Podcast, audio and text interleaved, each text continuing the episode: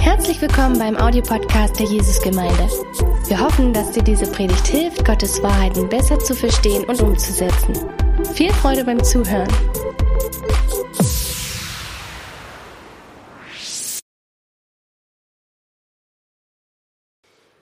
So, wir sind jetzt in unserer zweiten, in der neuen Reihe Zufall oder Plan. Und äh, heute haben wir Dirk, der uns dann dieses Thema dann referiert, predigt. Ich weiß nicht, was man sagt. Dirk, komm jetzt nach vorne.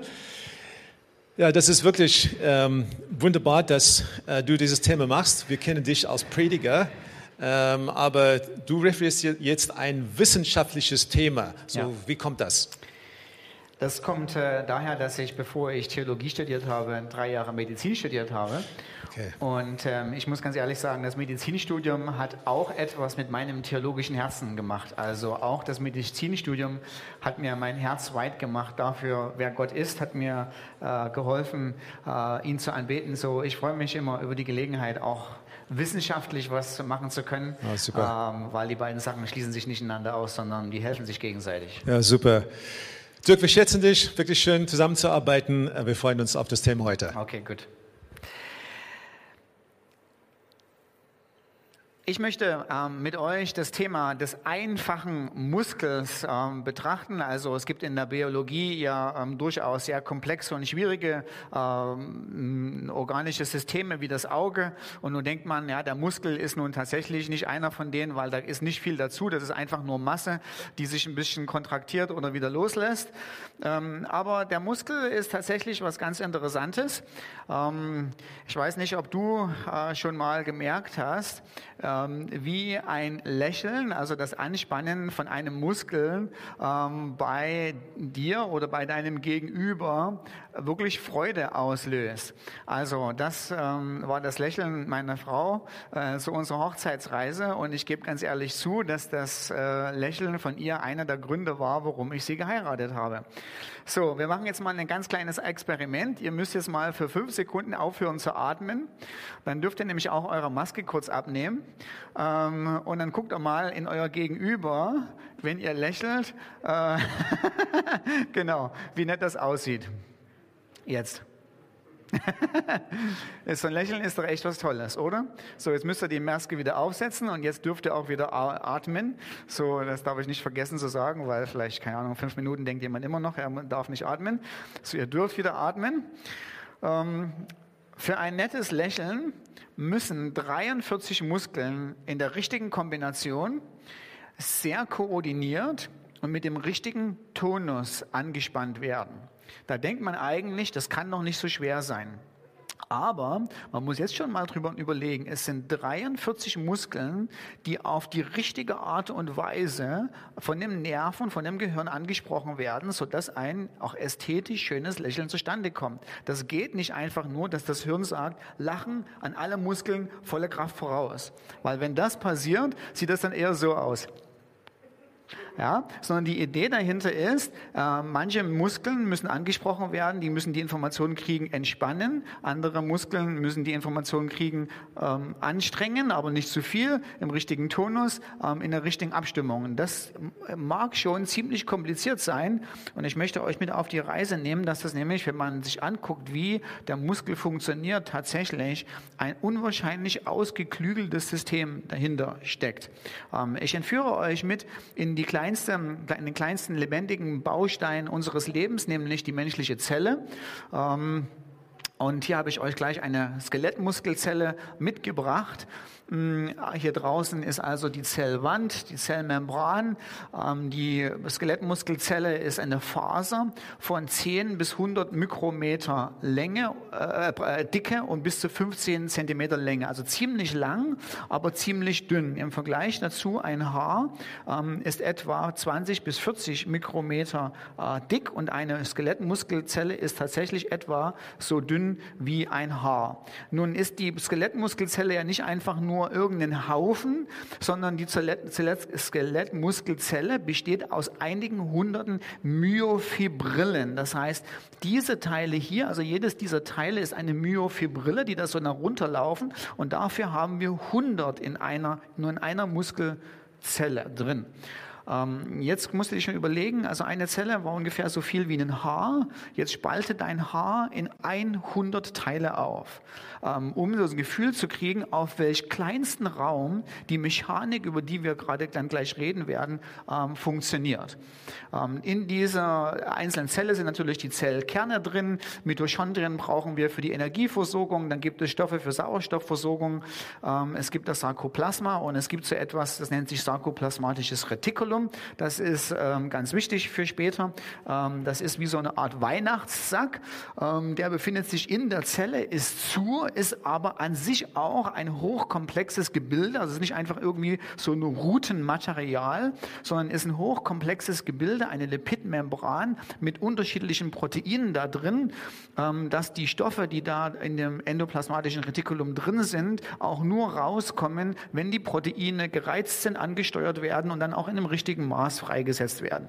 Übrigens, jedes Mal, wenn wir jetzt darüber reden, über ein Protein, reden wir über ein hochkompliziertes, konstruktes Gebilde, eine Zusammensetzung von verschiedenen Aminosäuren und das alleine ist ein Wunder an Wunder an sich, dass eine Kombination von den richtigen Aminosäuren und eine adäquate Faltung dieser Aminosäuren eine Funktion auslöst. Das heißt, du hast zum Beispiel hier bei diesem endoplasmatischen Retikulum ein, äh, ein Protein eingebaut in die Zellwand, in die Zellmembran, das sensibel ist ähm, für äh, für, für gewisse Ionen, die da rankommen und die dann ähm, äh, zum Beispiel Calcium nach rein oder nach raus befördern. Und das ist doch an sich schon ein kleines Wunder, dass deine Zelle also aus Bausteinen, die sie sich selber herstellt, eine kleine Maschine baut, wo es Ionen rein oder raus produzieren kann.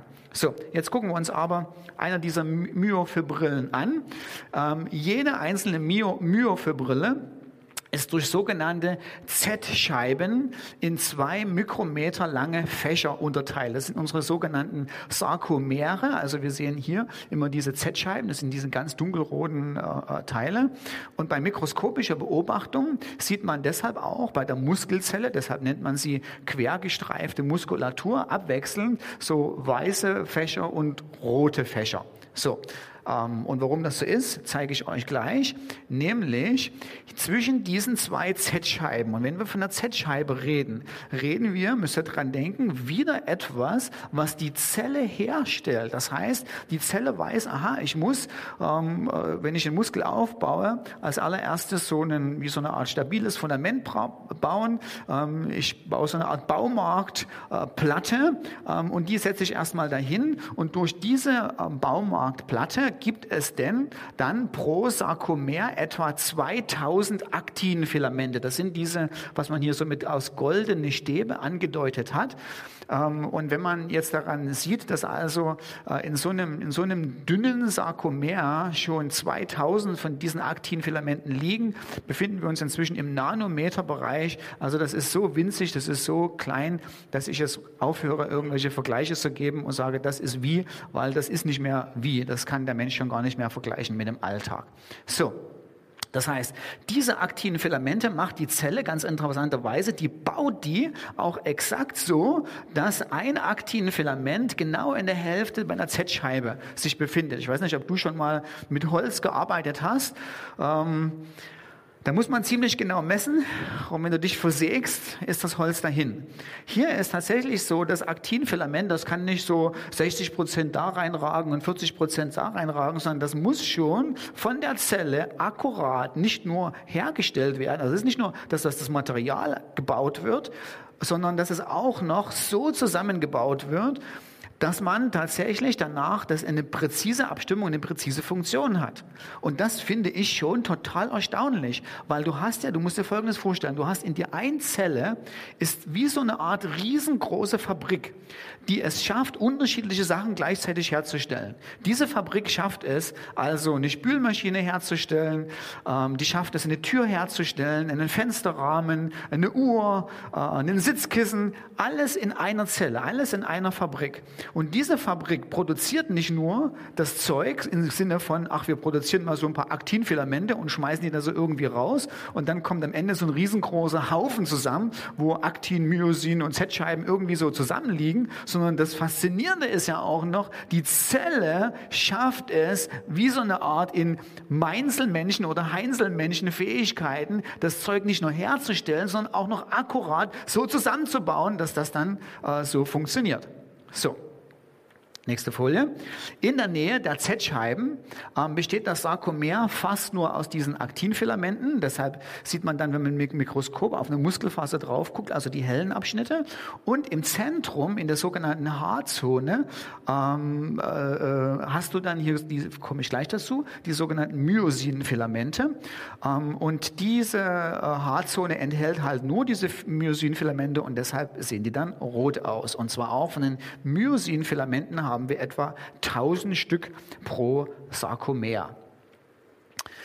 Ähm, so, äh, was auch noch äh, ganz wichtig ist, ist, dass also in diesem kleinen Abschnitt im Sarkolem die Aktinfilamente mit dem Protein Dystropin verankert sind. Aha, also jetzt brauchen wir wieder unsere Spezialfabrik, braucht wieder nochmal ein ganz speziell neuartiges Protein, das diese besondere ähm, äh, Sequenz hat von äh, Aminosäuren, da darf kein Fehler drin passieren, weil wenn der Fehler drin passiert, dann ist man krank, dann funktioniert das ganze System nicht, sondern auch hier stellt die Zelle etwas dar, weil du musst ja das ganze System mit der Zellwand verknüpfen und dann natürlich über Ligamente äh, mit dem Knochen. Und das macht die Zelle damit, indem sie also diese Aktinfilamente am Ende mit dem Protein Dystropin verankert, welches wiederum wiederum an sogenannte Sarkoglycane gebunden ist und diese Sarkoglycane wiederum mit einem wieder neuen äh, äh, Protein, nämlich mit Merosin, mit den Kollagenfibrillen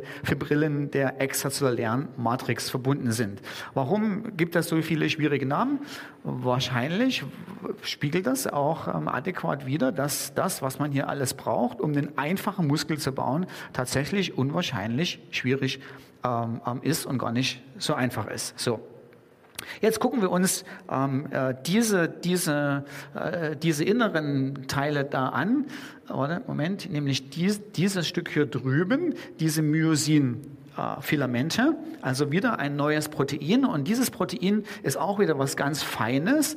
Dieses besteht nämlich aus 300 dimeren Untereinheiten. Ein, eine Dim ein dimeres Molekül ist ein Molekül, was zwei Funktionen hat oder, oder am Aufbau unterschiedlich ist.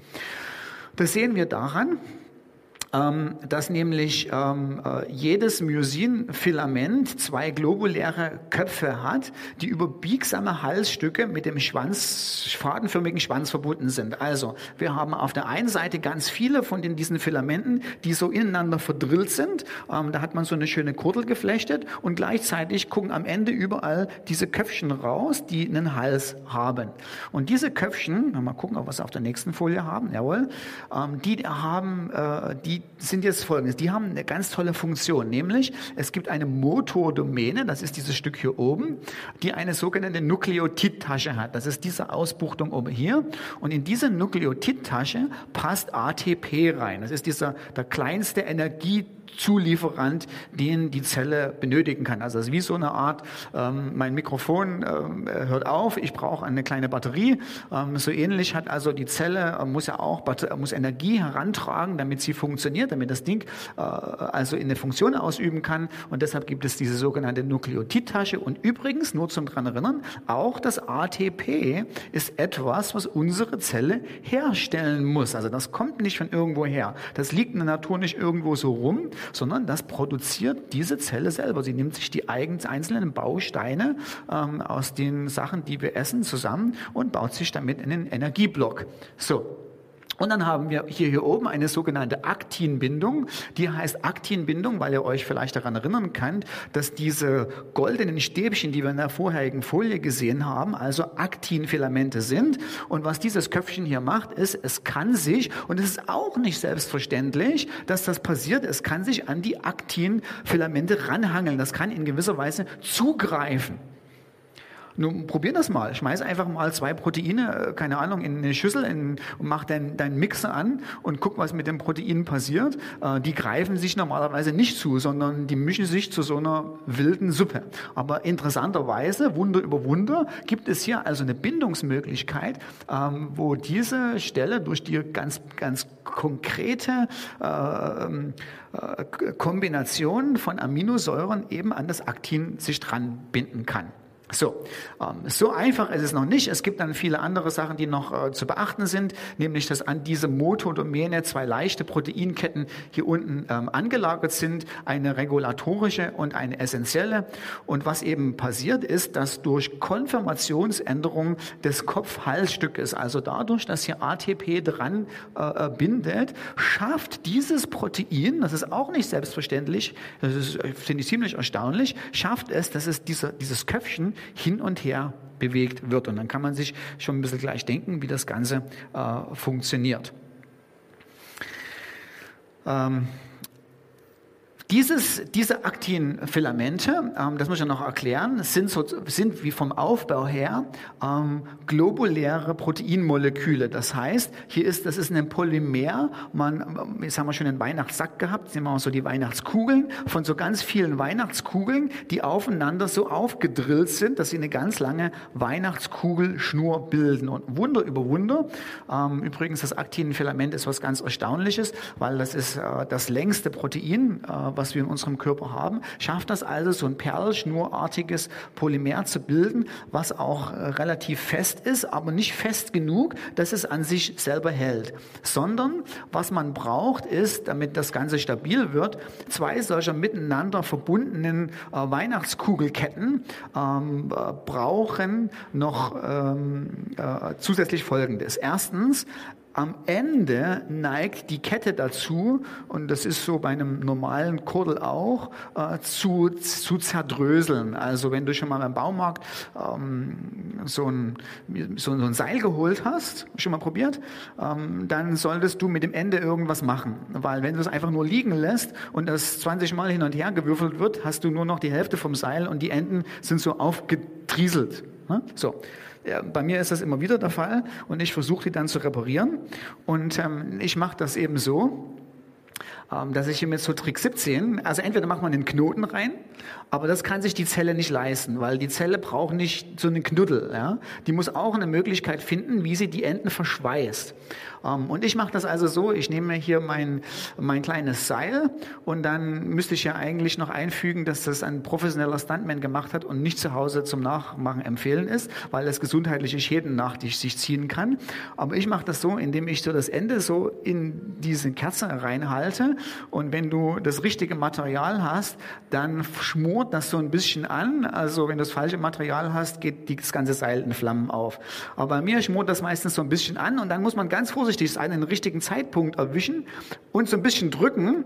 Wenn es noch zu heiß ist, drückt man zu und die nächsten sechs Wochen läufst du mit so zusammengedrückten Fingern durch die Gegend, die dir ziemlich wehtun. Wenn du den Zeitpunkt richtig abgepasst hast, ähm, kriegst du da so eine kleine Verdingung hin und dein Seil ist gerettet und das dröselt nicht auf.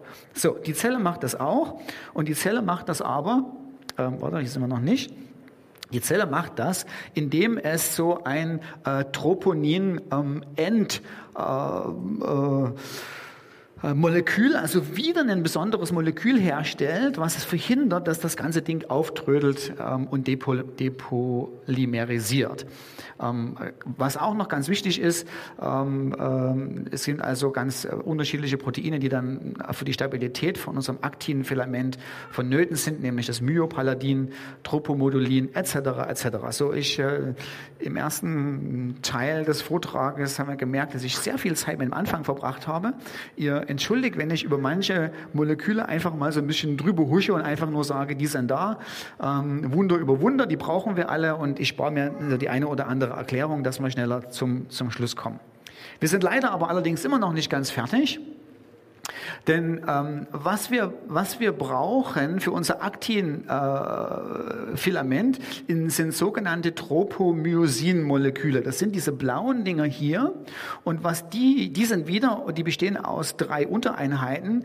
Tropomyosin Nummer C, äh, das hat eine regulatorische Bindungsstelle. Vielleicht ist es hier durch dieses gelbe Teil angezeigt, durch diese zwei Eier und diesen langen Löffel da.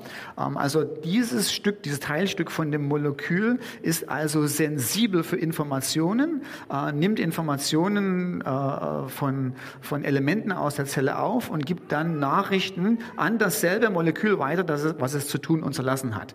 Dann haben wir Troponin I, welches das Filamentgleiten in Ruhe verhindert. Das heißt, was dieses blaue Teil hier macht, ist, das wirkt wie so eine Art Feder und wenn vom Gehirn keine Information kommt, stabilisiert das deine Muskelfasern.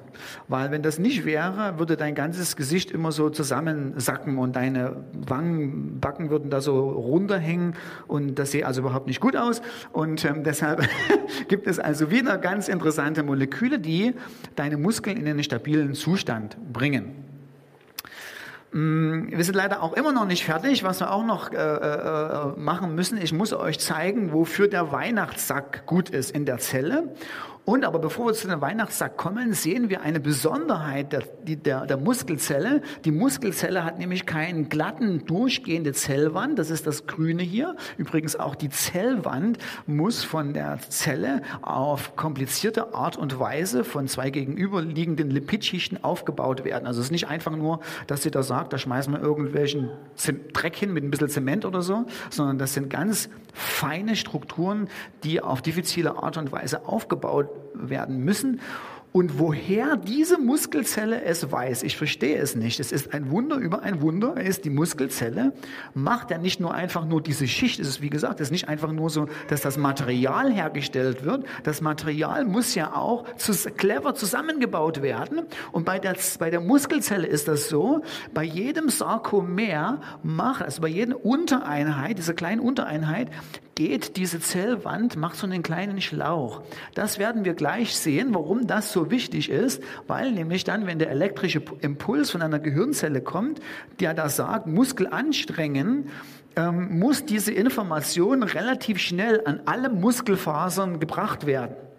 Wenn das nicht so ist, wenn die Zellwand durchgehen würde, würde Folgendes passieren. Dein Gehirn sagt, lachen. Und dein Gesicht macht Folgendes.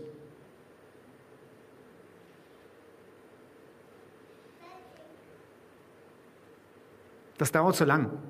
Also der Witz ist schon lange vorbei. Es lacht noch keiner. Die nächste Person kommt in den Raum, erzählt was Trauriges und dann fängt an, dein Muskel zu reagieren und zu lachen. Ja?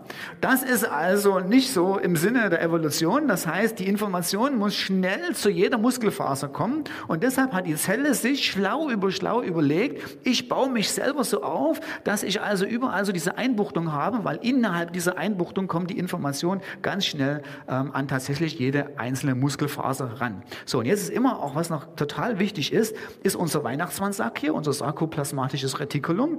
Und jetzt ist es mega spannend, dass dieser Weihnachtsmannsack, der darf nicht einfach nur so hier drin liegen, der darf auch nicht einfach nur so irgendwie hier an der Stelle liegen, wie im Sinne von, ach, das Wasserrohr, das können wir hier lang legen und das können wir da lang legen, macht im Moment überhaupt keinen großen Sinn, groß einfach, sondern das Ding muss Nanometer präzise an, an die Zellwand angedockt werden, was werden wir nämlich gleich sehen, so dass hier eine sogenannte Triade entsteht. Wir merken uns einfach, nicht nur brauche ich die richtigen Bestandteile, nicht nur müssen die irgendwo liegen, sondern die müssen auch präzise, exakt da liegen, wo sie liegen. Und ich erzähle euch gleich, was das Faszinierende daran ist wo, äh, warum das da liegen muss. So, endlich sind wir soweit.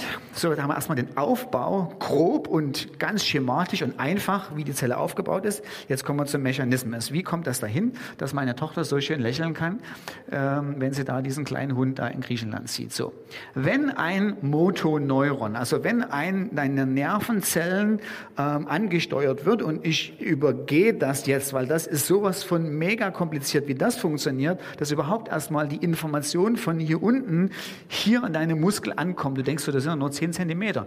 Nee, nee, nee, das ist also hochkomplex. Wir nehmen mal an, wir haben die Sache gelöst, dass der, dass der Impuls tatsächlich am Ende der Nervenzelle ankommt, dort wo die Nervenzelle auf deinen Muskel trifft. Denn jede einzelne Muskelzelle ähm, ist interveniert mit einem Nerven. Und da passiert jetzt Folgendes. Dieser Nerv sagt, ich hätte gern mal Acetylcholin ausgeschüttet. Wir merken uns, auch Acetylcholin, habe ich euch die Formel, die chemische Formel hier unten hin äh, gemacht, ist ein Stoff, den die Zelle produziert. Den kann die sich nicht irgendwo von der Müllhalde abholen, sondern das ist etwas, wo die Zelle sagt, das muss ich bereitstellen, das, da brauche ich eine Fabrik dazu. Und was ebenso wichtig ist, das Acetylcholin muss in dem Bestandteil, so wie es ist, da sein. Es geht nicht zu sagen, ach na ja, aber ich ja nur so ein Wasserstoffatom oder drei haben oder vier oder fünf, macht doch nichts oder wir setzen dafür einen Kohlenstoffatom dran. Das funktioniert nur so, wenn es so ist und nicht anders.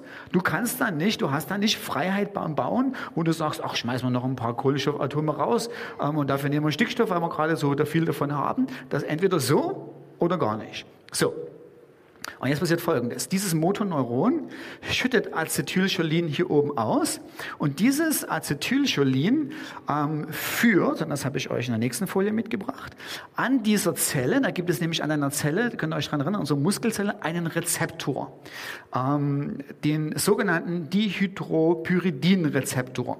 Ähm, und wenn diese, äh, nee, nee, nee, das ist der hier drüben, das ist ein Acetylcholin-Rezeptor. Und wenn dieser Acetylcholin-Rezeptor das Acetylcholin merkt und sich hier anbindet, das ist nämlich auch was ganz Interessantes, muss da dran gebunden werden. Und wie gesagt, ich überspringe jetzt ganz viele Sachen, weil es gibt dann ganz äh, schwierige Mechanismen, wie das Acetylcholin hier dran gebunden wird, dann wieder losgelassen wird, ist nämlich auch ganz wichtig, und zurück in die Nervenzelle kommt. Aber weil es zu kompliziert ist, lassen wir das. Wir machen nur die ganz einfachen Sachen heute. Nämlich, dass diese Rezeptorzelle mit dem Acetylcholin sagt, aha, okay, jetzt merke ich das, der Nerv hat mir was gesagt, ich lasse ja mal ein bisschen Natrium in die Zelle herein. Und was das macht, ist, dass Natrium in diese Zelle hineinführt, ähm, löst einen, äh, einen elektrischen Impuls aus, also in Anführungsstrichen, die, die, die deine Zelle, die zittert so ein bisschen. So. Und was dieser elektrische Impuls macht, ist, der geht jetzt, jetzt zu unserem Dihydropyridin-Rezeptor.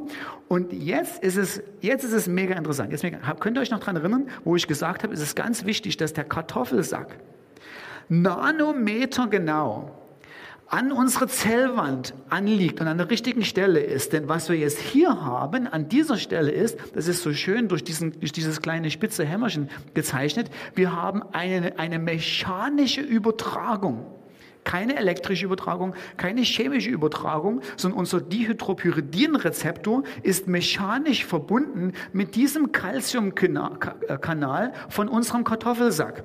Und durch, die, durch das Einfließen von Calcium in die Zelle herein drückt der in Anführungsstrichen wie so einen kleinen mini, mini, mini Hebel, das drückt es so rüber in unserem Kartoffelsack. Und der Kartoffel ist wie was so eine Art, wie wenn du einen Wasserhahn aufmachst.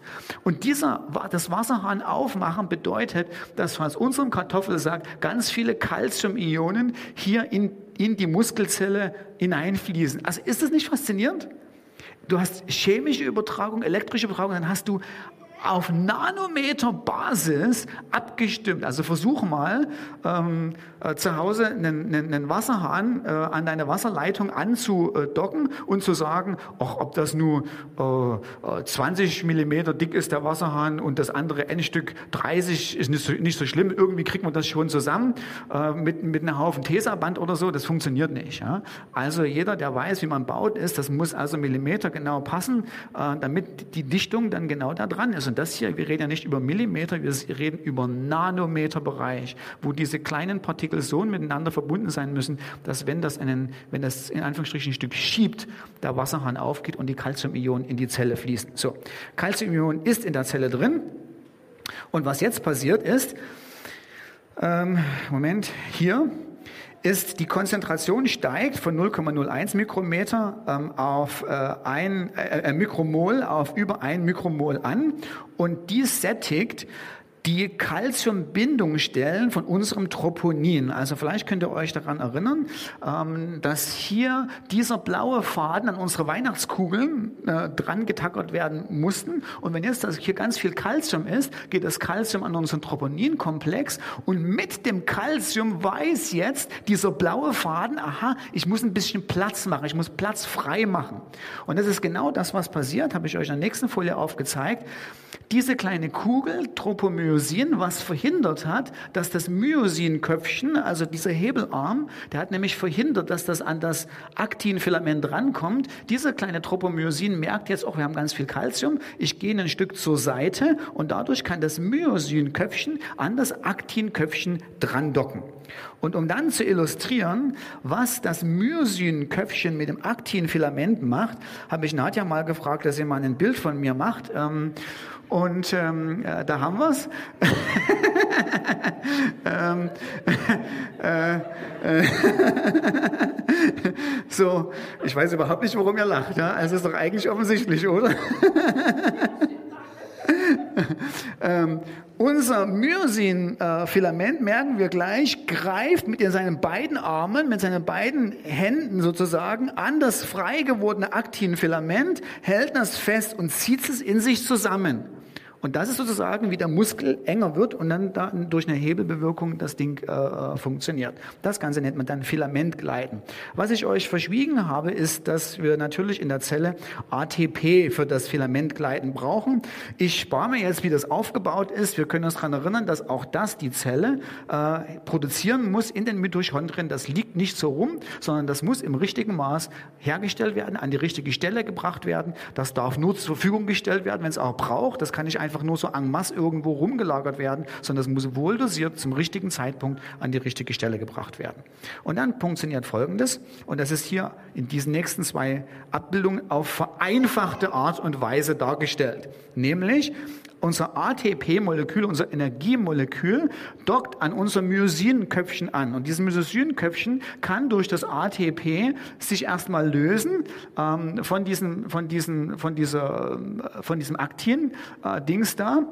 Und wenn jetzt ATP in ADP und Phosphor gespalten wird, klappt unser Köpfchen nach außen, also mein schöner Arm, den ich da eben gerade gezeigt habe, klappt nach außen, macht folgendes. Es greift ähm, das Aktinfilament und durch das Abspalten zuerst von Phosphor und dann von ATP habe ich euch auf der nächsten Folie mitgebracht, rückt das Köpfchen erst ein kleines Stück und dann noch ein richtig großes Stück nach vorn. Und ich spare mir jetzt, äh, das im, Detail zu erklären. Das ist ein nicht ganz einfacher Mechanismus. So. Und du hast sozusagen dann so einen Ruderschlag, kann man sich erstmal vorstellen, damit wird der Muskel gespannt. So einfach ist es aber noch nicht. Denn was wir jetzt noch haben, ist, dieses Myosin, Myosin-Filament äh, nimmt nimmt sozusagen deine, nimmt diese Weihnachtskugelkette, aber nicht nur an einem Ende und zieht die, sondern die nimmt die erstmal und zieht. Und dann passiert Folgendes. Jetzt muss es ja wieder loslassen und muss es ein neues Ende suchen. Ne? Wenn es aber nur äh, zieht, loslassen, ausdehnen, ziehen, loslassen, ausdehnen macht, dann dauert das auch zu lange. Ähm, der, der, der Muskel ist dann, das ist wie gesagt, du willst einen Schritt machen und du machst so, Schritt machen. Geht nicht. Hat der Natur gesagt, wir müssen das schneller machen. Und deshalb, ähm, äh, Wunder über Wunder, hat die Muskelzelle sich Folgendes ausgedacht. Ein, ein Myosin-Köpfchen greift nach dem Aktin, zieht und währenddessen das eine loslässt, arbeiten 10 bis 100 andere Myosin-Köpfchen und arbeiten in der Zwischenzeit, sodass du also nicht so eine Hauruck-Aktion hast, also ein Muskel macht dich sondern das wird so schön gemacht miteinander. Die, die, die Einzelnen, die fummeln alle so rum und so, dass sozusagen ein Myosinköpfchen greifen kann, ziehen kann, dann ein bisschen Ruhe hat, warten kann, bis die anderen das Seil weitergezogen haben. Wenn die anderen weitergezogen haben, dann greift es nach und zieht wieder nach sich. Das heißt, die sind auch noch miteinander koordiniert. Dadurch kannst du mit deinem Muskel eben nicht nur so machen, sondern du kannst eben fein dosiert am Klavier genau das spielen, was du am Klavier spielen kannst, weil du deinen Druck sozusagen, dein, dein, dein Druck kann so ausgeübt werden auf die einzelnen Muskeln, dass das Ganze funktioniert. Naja, gut, okay, jetzt muss ich wieder ein bisschen abkürzen. So. Was wir ähm, nicht äh, äh, gemacht haben, ähm, ist, wie das Ganze wieder zurück in ihre Ruheposition zurückfindet, weil das ist mindestens nochmal genauso kompliziert, wie dass der Muskel sich kontraktiert. Was wir auch nicht besprochen haben, dass es unterschiedliche Muskelfasern gibt. Wir haben auch nicht über Energiespeicher besprochen. Wir haben nicht über Myoglobin äh, geredet, die man in der Muskelzelle braucht. Wir haben nicht über den Stoffwechsel gebraucht, also wie die, wie die Zelle sich überhaupt ernährt, wie die ihr, ähm, ihre Nahrung alles kriegt, was die alles braucht. Alles haben wir weggelassen. Wir haben auch weitere regulatorische Proteine weggelassen, wie zum Beispiel Paralbumin. Äh, das ist also wichtig, dass der Muskel dann entsprechend äh, äh, ähm, entspannt. Und was wir auch nicht besprochen haben, ist, wie man diese 43 Muskeln tatsächlich sinnvoll synchronisiert. Und was wir auch nicht besprochen haben, ist das Wunder aller Wunder, wie diese Zelle eben nicht nur das Material herstellt, sondern das Material in genau der Art und Weise nicht nur miteinander verknüpft, dass es eine Funktion hat, sondern dass die Sachen auch äh, so angelegt sind, dass du also nicht so einen kugelförmigen Muskel hast, weil der nützt ja auch nicht, sondern der Muskel muss ja so gebaut sein, dass er entsprechend deiner Armlänge gebaut wird, weil was nützt dir, wenn du äh, einen Oberarmknochen von 40 Zentimetern hast, einen, einen, einen kugelförmigen Muskel, der nur 10 Zentimeter Meter dick ist und nur hier oben ist, sondern das Ganze muss ja so gebaut werden, dass es mit dem restlichen Bauplan ähm, her übereinstimmt. So, und jetzt mache ich Schluss und gehe und sage nur noch Folgendes. Woher in aller Welt weiß die Zelle das? Woher weiß die, wie sie sich selber zu bauen hat? Woher weiß die, wie die ihre einzelnen Filamente anordnen soll? Woher weiß die, an welcher Stelle sie die Proteine einbauen sollen, wo ein Protein an der richtigen Stelle ist oder an der falschen Stelle? Woher weiß das Protein, wie es zu funktionieren hat? Äh, woher weiß das Protein, dass es Kalzium zu binden hat? Woher weiß das Protein, dass das Kalzium zurückgefördert äh, äh, werden muss? Woher weiß die ganze Zelle das? Ähm, letztendlich, um kurz Schluss zu machen, ist der Bauplan für die 80.000 bis 400.000 Proteine, die dein Körper braucht, also nicht nur für die Muskeln alleine, sondern für dein ganzes äh, Funktionieren. Ähm, diese 400.000 Proteine, die notwendig sind, sind alle ähm, auf deinen, jede Zelle hat das, proteinkodierenden Gen. Ähm, der Bauplan ist da hinterlassen, also ist auf deinen Gen da drauf. Mm, übrigens, deine Gene sind, sind deine Gene, wie sie angeordnet sind, ist nicht der Bauplan, sondern es ist nur das Buch, wo der Bauplan aufgeschrieben ist. Woher die Information kommt auf deinem Buch, auf deiner DNA, ist das große Wunder aller Wunder. Und es ist einer der Fragen, die die Wissenschaftler und die Philosophen beschäftigen, warum das so ist. Und jetzt gehen wir da, ähm, das sind ganz viele Sachen, über die man da reden kann. Und äh, aber wir gehen ähm, an diese Stelle. Ich möchte euch nämlich das Folgendes fragen. Wenn man sieht, wie sowas eigentlich Simples, wie eine einfache Ansteuerung eines Muskels, ähm, so hochkompliziert ist und so nicht nur, nicht nur technologisiert äh, hochkompliziertes Material braucht, sondern auch noch die Interaktion des Materials miteinander. Welches Erklärungsmodell beschreibt am besten, wie diese Komponenten zusammengestellt wurden? Also wenn für ein einfaches Lächeln eine Unmenge von hochkomplexen Proteinstrukturen benötigt werden, die über ausgeklügelte Prozesse miteinander verknüpft sind, wo kommt das her?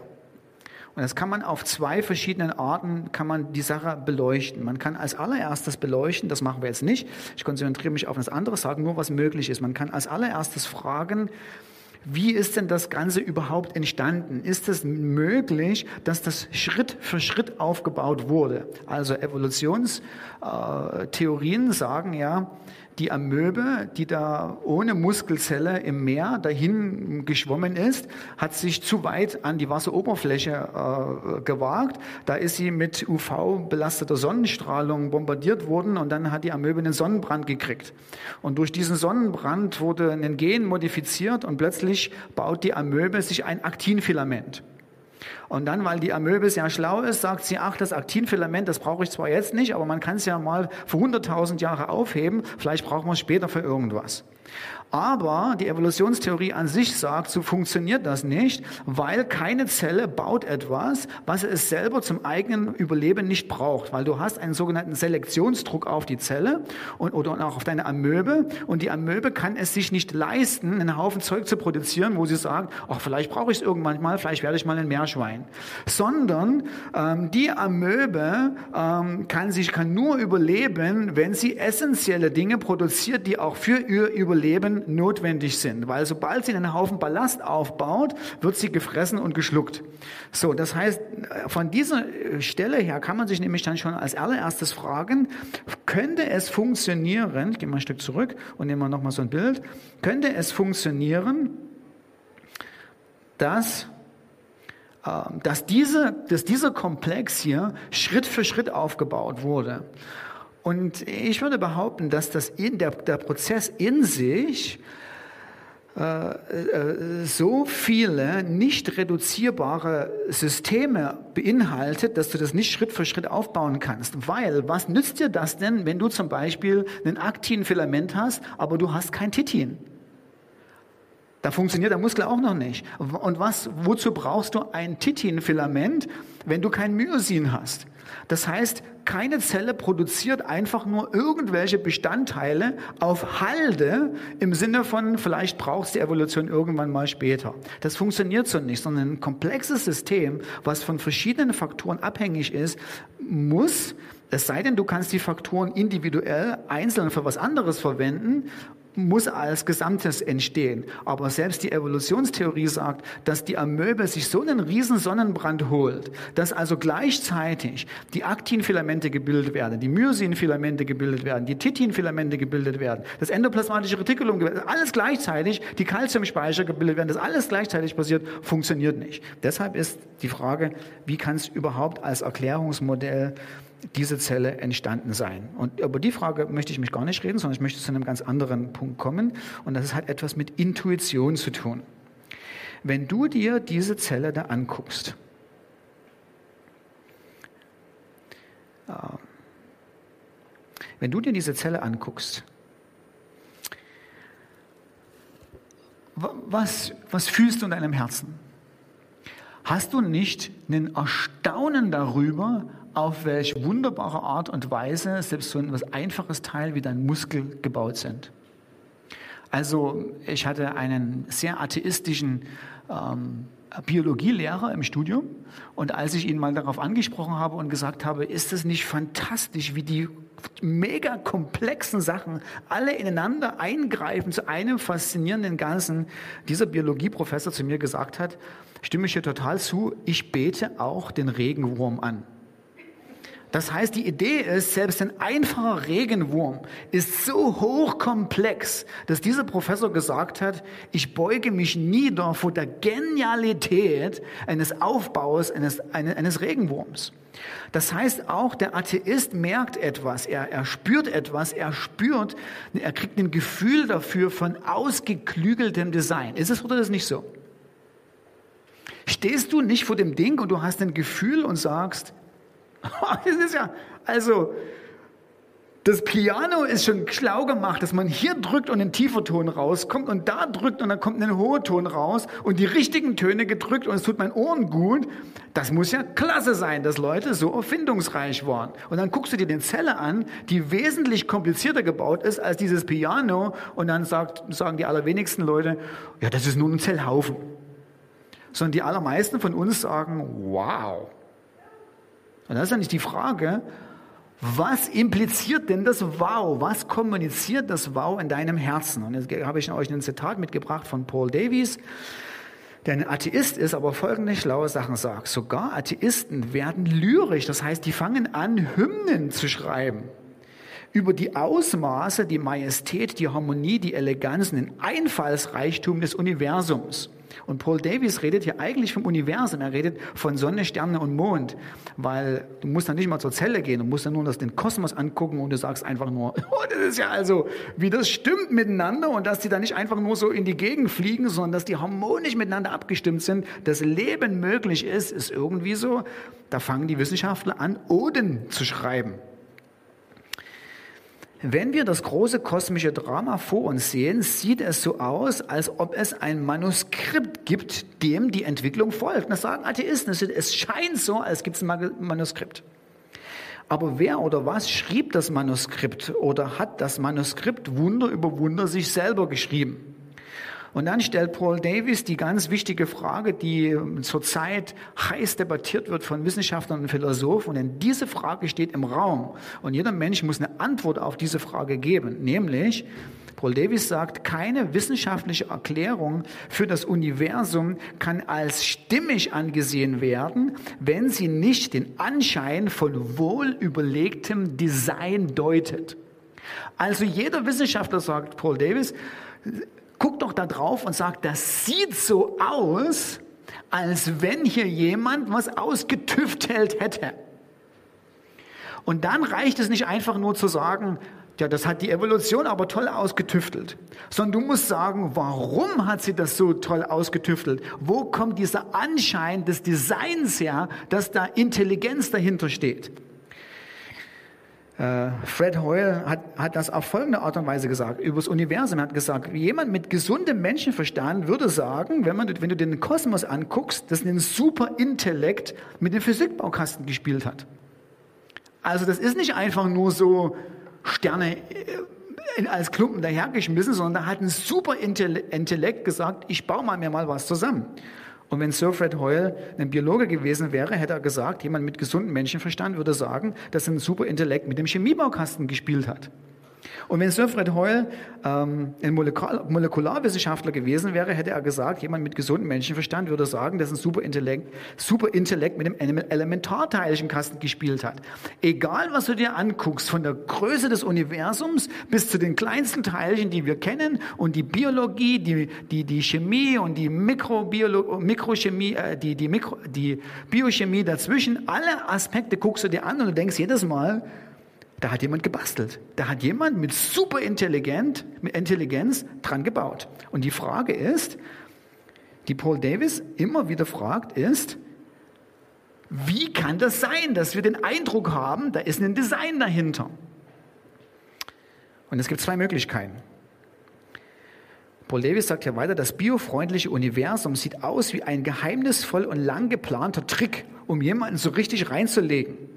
Im Sinne von, das ist ein Put-up-Job. Also ein Put-up-Job ist, ähm, die Bank wurde ausgeraubt, aber die wurde nicht zufällig ausgeraubt, sondern da hat jemand drüber nachgedacht, auf welche Art und Weise äh, der, der, der, der Schließdienst Pause macht, äh, wo die den Schlüssel hinlegen, äh, wie man, keine Ahnung, einen Abdruck von dem Schlüssel kriegt und zur richtigen Zeit, mit dem richtigen Moment, und vielleicht, vielleicht guckt ihr Krimis oder so, da gehört Intellekt dazu, in die Bank einzubrechen. Du gehst nicht einfach nur da rein und holst das Gold raus, sondern wenn du einen Put-up-Job hast, also wenn du jemanden hast, der das Ding macht, brauchst du eine clevere Art und Weise, um das Ding rein zu, reinzukriegen. Und Paul Davis sagt, es ist einfach nur, wenn ich da drauf gucke, ist super clever gemacht. Auf den ersten Blick sieht das Universum sehr wohl so aus, als ob es von einem intelligenten Schöpfer angelegt wurde, mit der ausdrücklichen Absicht, es mit empfindsamen Wesen zu bevölkern. Und dann sagt Paul Davis folgendes interessant. Er sagt so, weil er fragt jetzt schon so ein bisschen danach, wie kann es sein und könnte es sein, dass das alles nur Zufall war und dass der Zufall dich bewusst austrickst. Also es könnte ja sein, dass die Evolution sich gedacht hat, obwohl sie ja eigentlich nicht denken kann, wir, wir, wir machen einen Trick mit den Menschen, wir täuschen die mal, wir, wir gaukeln denen mal vor, dass es so aussieht, als wenn dahinter ein geniales Design steht, ist es aber gar nicht, es ist nur Zufall. Und in diese Frage fragt Paul Davies, irgendwie hat das Universum nicht nur Selbstbewusstsein konstruiert, sondern Verständnis. Sinnlose, schusselige Atome, weil das ist die Idee dahinter, dass wenn du an, an keine Intelligenz glaubst, ist einfach nur sinnlose, durch den Kosmos schwörende Atome, haben sich verschworen, nicht nur Leben, nicht nur Denken, sondern auch noch Verstehen hervorzubringen. Das heißt, sinnlose Atome, die nichts können, als Wirrwarr durch, im Wirrwarr durch die Gegend zu fliegen, haben sich einen geheimen Plan ausgeheckt, Menschen zu schaffen, die nicht nur denken können, sondern die sich auch noch sich selbst verstehen können, sich selbst reflektieren können, Sachen entdecken können und das alles nur ein Zusammenspiel von Atomen, die eigentlich sonst kein Ziel äh, haben, als wild durch die Gegend äh, zu, zu, zu fliegen. Und jetzt noch, nur noch einmal, weil mit dieser großen Frage beschäftigen wir uns. Mit dieser großen Frage ähm, entlasse ich euch gleich. Keine wissenschaftliche Erklärung für das Universum kann als stimmig angesehen werden, wenn sie nicht den Anschein von wohl überlegtem Design deutet. Sage mir, sagt Paul Davis, warum das so aussieht, als wenn ein Superintellekt hier seine Hand im Spiel hatte. Warum ist das so? Und daraufhin sagt ein anderer Mann, nämlich Edgar Andrews, ich bin mit dem Entengrundsatz aufgewachsen. Wenn es wie eine Ente aussieht, wie eine Ente läuft und wie eine Ente quakt, ist die Wahrscheinlichkeit groß, dass es auch eine Ente ist.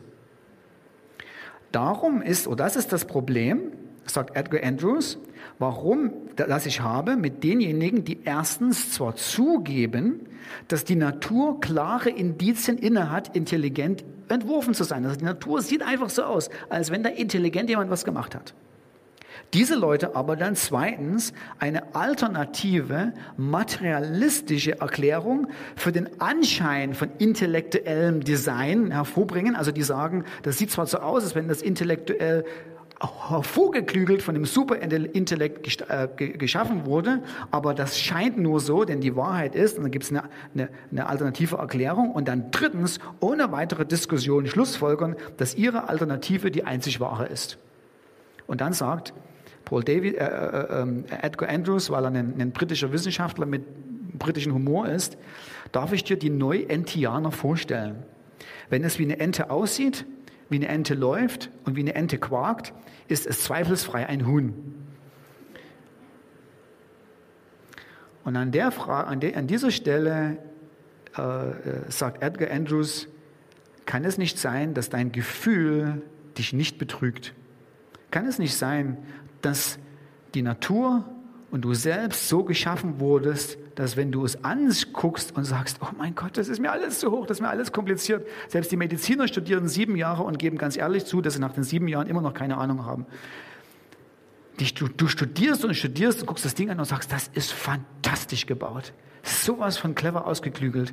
Und die Implikation ist, das, was du von deinem Gefühl her hast, es täuscht dich nicht sondern die Idee dahinter ist dein Gefühl, was dir sagt, dass das clever gemacht ist. Dieses Gefühl ist wahr. Es gibt jemanden, der dies clever gemacht hat. Und jetzt fragt unser Paul Davis noch Folgendes. Er sagt dann ganz zum Schluss, oder vielleicht noch die eine Sache. Warum, warum geht es nicht allen so? Warum ist der Mensch sich nicht einig, wenn er diese Sache anguckt und sagt, wow, ist es, da muss ein Gott da sein, das ist so fantastisch.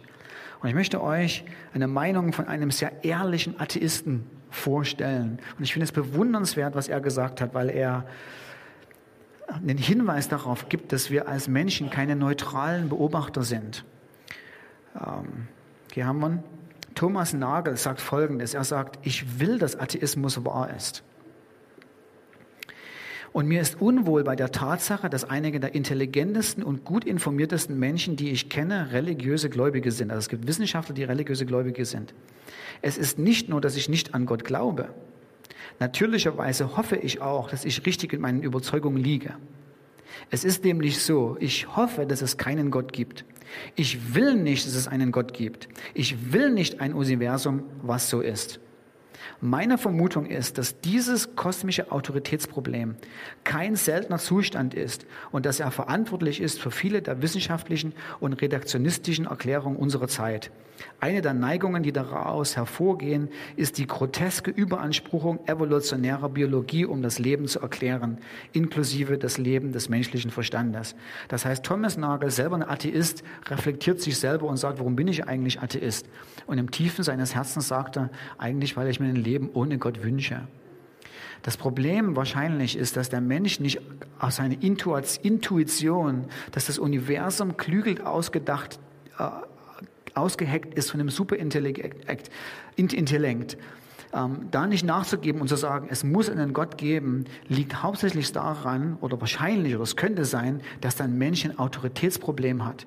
Nämlich, wenn es diesen Superintellekt gibt, dann würde das bedeuten, dass er wesentlich schlauer, wesentlich fähiger und wesentlich kompetenter und mächtiger ist als wir und wir ihm wahrscheinlich Rechenschaft ablegen müssen.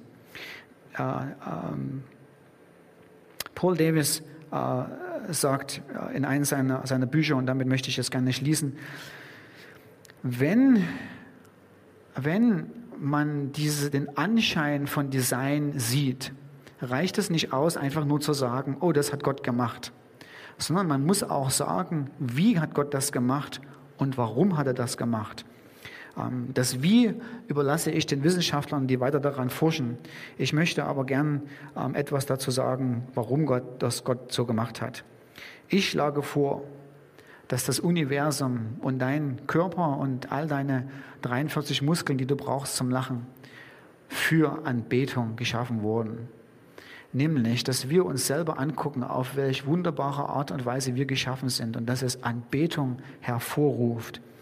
Ähm, mir geht es so und ich hoffe, dir geht es auch so, dass wenn du in der Wissenschaft guckst, wenn du forschst, wird Folgendes passieren. Du wirst unwahrscheinlich viele Informationen kriegen, wie unsere Welt geschaffen ist. Und mir geht es dann immer öfter so, dass ich mir das angucke, dass ich mir von der Genialität begeistert bin und es löst in mir ein Lied aus. Und dieses Lied hat Karl Boberg schon vor langer Zeit geschrieben und das geht folgendermaßen. Du großer Gott, wenn ich die Welt betrachte, die du geschaffen durch dein Allmachtswort, wenn ich auf alle jene Wesen achte, die du regierst und nährest fort und fort, dann jaucht mein Herz dir großer Herrscher zu. Wie groß bist du, wie groß bist du. Dann jaucht mein Herz dir großer Herrscher zu. Wie groß bist du, wie groß bist du. Himmlischer Vater, jede einzelne Muskelfaser, die du dazu geschaffen und kreiert hast, ist auf intelligente und feine Art und Weise gemacht, damit wir in Erstaunen vor dir stehen, wer du bist. Führ uns hinein in ein Erstaunen, dass du ein attraktiver, angenehmer Gott bist Hilf uns, dass wir unser Autoritätsproblem, was wir mit dir haben, ablegen und gerne zu dem kommen, das offensichtlich ist, dass du ein großartiger, faszinierender, einmalig begehrenswerter Gott bist, dem es sich lohnt zu nahen, weil er uns Ehrfurcht und Freude darüber, was du geschaffen hast und wer du bist, in unser Herz gelegt hast.